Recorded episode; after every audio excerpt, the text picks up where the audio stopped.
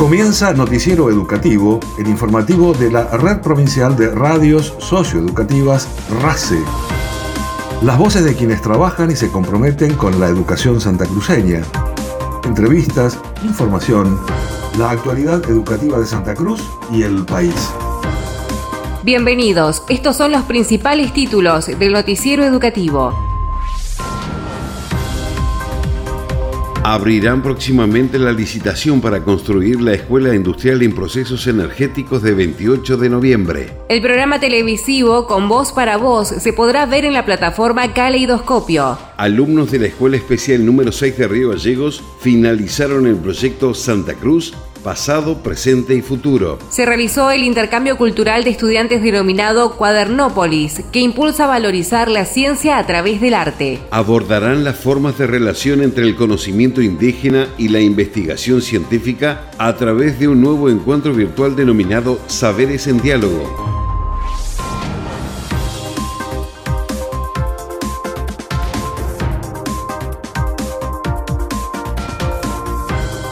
El director provincial de Educación Técnica, Rodrigo Gohan, anunció que ultiman detalles para abrir la licitación para la construcción del edificio para la Escuela Industrial en Procesos Energéticos en 28 de noviembre. Gohan destacó la inversión inicial de 170 millones de pesos para la educación técnica en la cuenca carbonífera de acuerdo con lo trazado en su momento por el gobierno provincial y con todo el esfuerzo de parte de la cartera educativa en concordancia con lo señalado por la Ley Nacional de Educación Técnica. Contarle de esto que es una gran noticia para la cuenca, no solamente para 28, para este proyecto educativo, para, en resumen, eh, las iniciales de la escuela, que es el EIPE de 28 de noviembre, es una buena noticia para la cuenca, es una de las obras creo que más importantes de los últimos años que se van a hacer en el lugar es una obra que la verdad que empieza con un presupuesto de 170 millones de pesos, pero va a crecer en cuestiones de no solamente de inversión educativa, sino va, a proponer en este caso un proyecto educativo que va a garantizar que los jóvenes tengan una,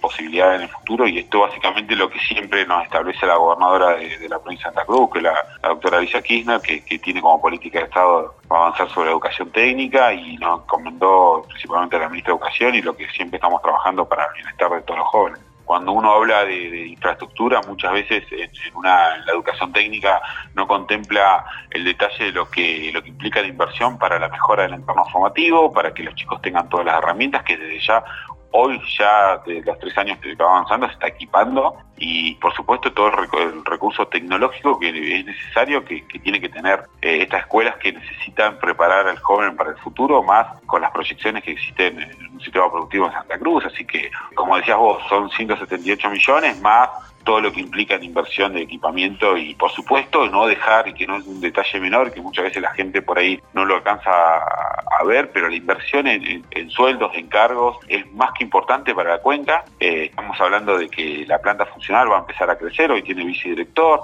se va a empezar con jefe de sección, con jefe de taller, y esos es sueldos que van a ir a personas que estén, en este caso en 28 de noviembre, en Río Turbio, y que van a poder en este caso tener eh, una posibilidad de poder este, enseñar en, esa localidad y es una inversión que es intangible, a veces que no se ve, pero tiene impacto sobre la localidad. El proyecto contempla un moderno edificio de unos 1.500 metros cuadrados en la primera etapa, con capacidad para albergar cómodamente la creciente matrícula de la educación técnica en 28 de noviembre, ya que actualmente los alumnos cursan en la Escuela 67. Retransmitirán el programa televisivo Con Voz para Voz, una iniciativa que busca aprovechar los recursos tecnológicos de la era digital y enriquecer las trayectorias escolares de los estudiantes de distintos niveles. Y en función de ello, se emitirá un capítulo por día todos los días a las 14 y a las 17 en la plataforma Caleidoscopio. Particularmente esta nueva etapa implica la retransmisión de los programas televisivos realizados de forma conjunta entre el Consejo Provincial de Educación, Canal 9 y la UTN para brindar apoyo a las políticas educativas destinadas a la juventud de Santa Cruz. Estudiantes de la primaria C de la Escuela Especial número 6 de Río Gallegos finalizaron el proyecto Santa Cruz, pasado, presente y futuro un trabajo sobre fauna y pueblos originarios de la provincia basado en técnicas grafoplásticas utilizando una variedad de recursos y materiales. La directora general de Educación Especial, profesora Graciela Flores, destacó que la actividad representa la culminación de un trabajo censo-perceptivo que lleva a cabo docentes y estudiantes usando como motivación la obra del artista santacruceño Pablo Vázquez. Las chicas de la Escuela Especial 6 realizaron este trabajo que fue Santa Cruz pasado presente. Los profesores trabajaron durante todo el año con los alumnos lo que es el área del ascenso percepción. Así empezaron a trabajar con flora y fauna de nuestra provincia y al momento que les toca trabajar el tema de la diversidad cultural, usaron como disparador unos videos de dibujitos animados de Pablo Vázquez, que es un santacruceño que trabaja a partir de un personaje principal que es un guanaco y así va generando distintas historias. Entonces, los profes toman estos videos como disparador para trabajar con sus alumnos. Todo siempre se trabaja desde el ascenso percepción. Por eso trabajaron el choque, el guanaco, con materiales muy concretos, ¿no? O sea, las pieles, las plumas, estos de tocar, de sentir, la suavidad. Y a partir de esto realizan un recorrido histórico de nuestros antepasados culturales, mapuches, tehuelches, y cómo vivían. Y hacen una comparación en cómo vivimos hoy en la actualidad. La verdad que fue un trabajo muy, muy interesante, muy rico que permitió a los chicos poder abordar estas temáticas. La selección de los trabajos se realizó teniendo en cuenta aspectos sensoperceptivos, brindando así un espacio exploratorio a través de los sentidos y entre los aspectos abordados se incluyeron los animales autóctonos de Santa Cruz, las costumbres de los habitantes originarios de la provincia y sus diversas expresiones artísticas.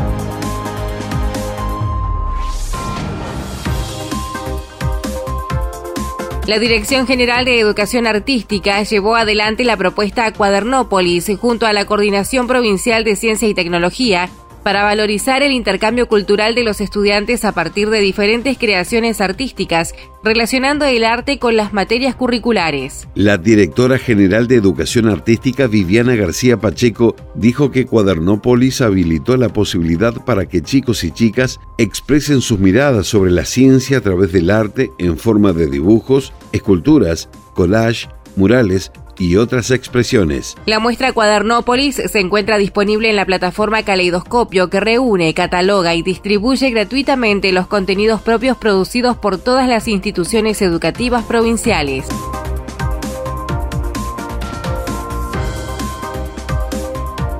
Se realizará una nueva edición de Cajita de Música, capacitación destinada a docentes de esta disciplina y que se implementó a partir de un trabajo ideado e impulsado por Juan Falú, guitarrista y compositor argentino de folclore. Este proyecto se enmarca en acciones que desarrolla el Ministerio de Educación y el Ministerio de Cultura de la Nación en distintas provincias del país y que al contar con un gran reconocimiento por parte de los docentes, motivó la implementación de su reedición, con lo cual quienes estén interesados en participar deberán inscribirse hasta el 29 de octubre. La capacitación cajita de música se dictará del 2 al 16 de noviembre y se desarrollará en un aula del Instituto Nacional de Formación Docente de la plataforma Juana Manso.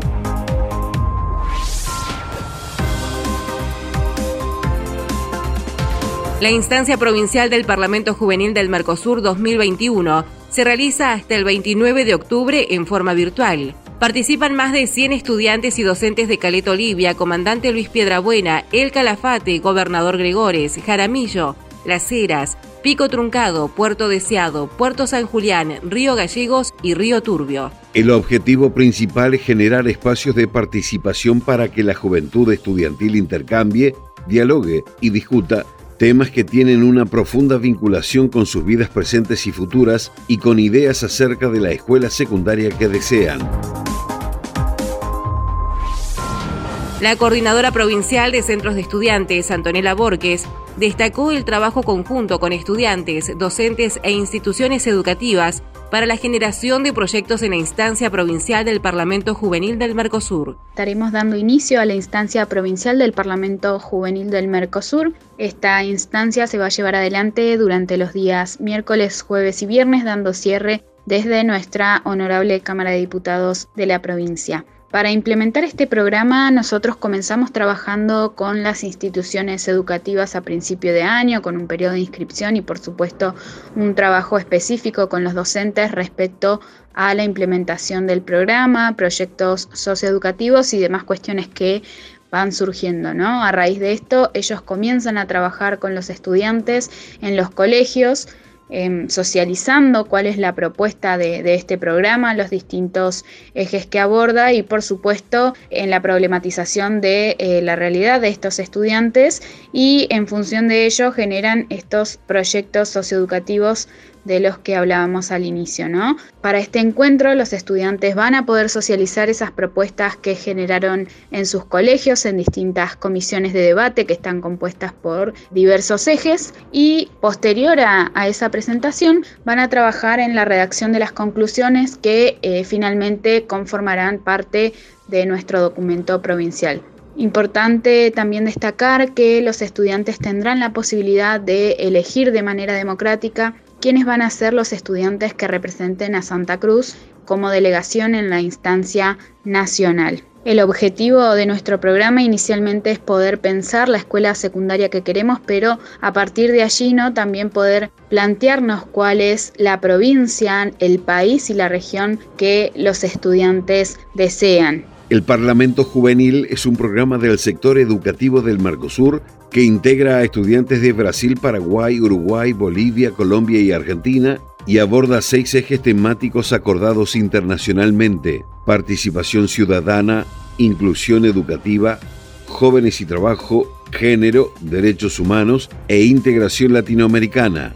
En nuestro país, a partir del año 2018, se sumó el eje Educación Sexual Integral y en el año 2020 el de Comunicación y Medios.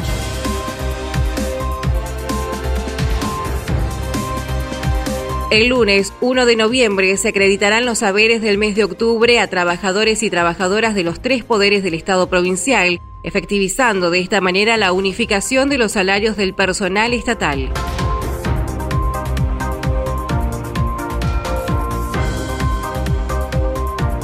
La modalidad de educación intercultural bilingüe y la coordinación de ciencia y tecnología realizarán el 2 de noviembre un nuevo encuentro virtual denominado Saberes en Diálogo para abordar las formas de relación entre el conocimiento indígena y la investigación científica. La coordinadora provincial de la modalidad bilingüe, licenciada Marcela Alanís, destacó que la idea es poner en evidencia las relaciones de poder que se establecieron tradicionalmente entre ambos y cómo es posible generar un vínculo diferente, colaborativo y constructivo. En el marco del trabajo articulado entre la Coordinación de Ciencia y Tecnología y la modalidad de educación intercultural bilingüe, vamos a compartir este 2 de noviembre a las 18.30 el segundo conversatorio del ciclo que hemos llamado Saberes en Diálogo, esta vez en el marco de la Feria de Ciencia, Arte y Tecnología 2021. La temática que vamos a trabajar en esta oportunidad tiene que ver con las distintas formas de relación entre el conocimiento indígena y la investigación científica. ¿no?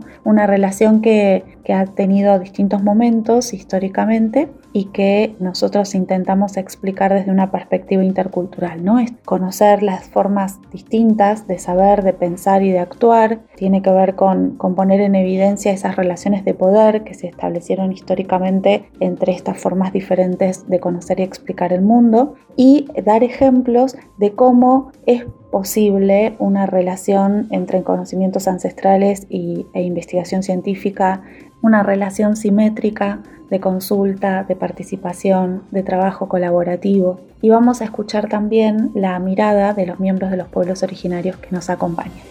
En el encuentro a cargo de los profesores Meliñanco, Millalonco y Pitrillán, se hará hincapié en los nuevos paradigmas que acercan al conocimiento tradicional de los pueblos originarios con la ciencia tradicional para brindar una comprensión integral del problema que se está analizando. Los interesados podrán inscribirse en la web de la cartera educativa provincial.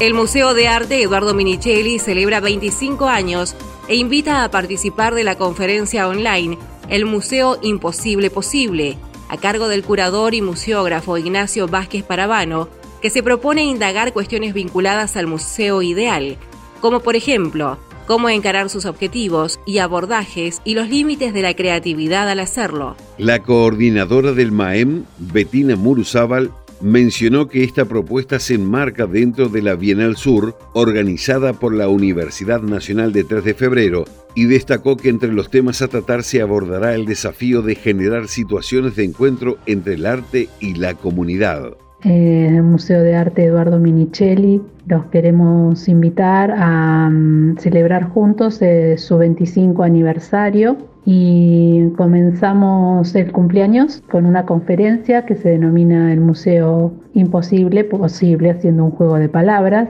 con eh, el disertante Ignacio Vázquez Parabano, especialista en museos de memoria y derechos humanos, vinculado al arte, al activismo y a los procesos emotivos con los visitantes que trabaja a partir de las ideas de un museo participativo y en vinculación con la comunidad y los procesos sociales más urgentes. Con Ignacio el museo tiene una vinculación eh, de haber realizado y haber participado en el Museo eh, SWIFT de Puerto Deseado, a partir de allí que en la actualidad está dictando con nosotros esta conferencia el día primero de noviembre a las 19 horas. Dicha conferencia se da también en el marco de la Bienal Sur organizada por la Universidad Nacional de 3 de Febrero y bueno, quedan todos invitados, es para no perdérsela. Em, sigue también la secuencia de conferencias realizadas durante el año y esta conferencia trata sobre museos, sobre pensar eh, cómo pensar el mundo sin límites, qué necesitan los museos, cómo producir encuentros afortunados y sintonizar con la comunidad. Realmente es una conferencia que invito a inscribirse, lo pueden hacer por las redes sociales del MAEN y mm, quedan todos invitados a celebrar juntos. Los interesados en participar del encuentro El Museo Imposible Posible, el 1 de noviembre a las 19 horas en la plataforma Zoom, podrán inscribirse a partir de un formulario disponible en la web educacionsantacruz.gov.ar. Nacionales.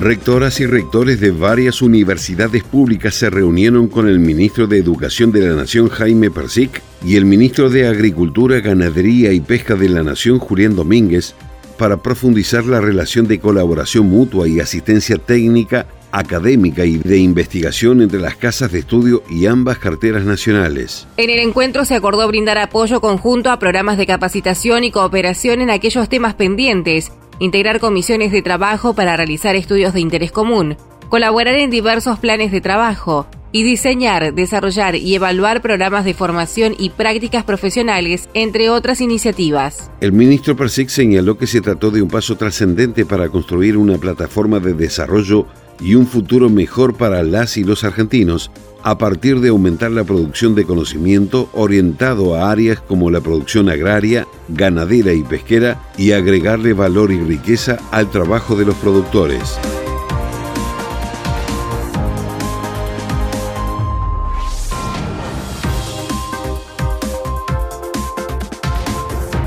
La cartera educativa nacional destinó un fondo rotatorio de emergencia de 200 millones de pesos para reparar los daños sufridos en los establecimientos educativos debido al fuerte temporal de viento que azotó las provincias de Chubut y Río Negro, con ráfagas que superaron los 150 kilómetros por hora. Los daños implicaron voladura de techos y destrucción parcial en más de 25 escuelas en Chubut, y que otros 17 establecimientos educativos de Río Negro sufrieron daños en su infraestructura, interrupción del suministro de agua y eléctrico. Al respecto, el ministro de Educación Jaime Persic destacó la necesidad de aunar esfuerzos para sacar adelante a las escuelas afectadas. Noticiero Educativo RACE, las voces de los protagonistas. Noticiero Educativo se elabora con información propia, aportes de las áreas de prensa del Consejo Provincial de Educación y el Gobierno de Santa Cruz, Ministerio de Educación de la Nación y portales educativos. Una producción de la Red Provincial de Radios Socioeducativas. Noticiero Educativo RACE, una producción integral del equipo de la Red Provincial de Radios Socioeducativas de Santa Cruz.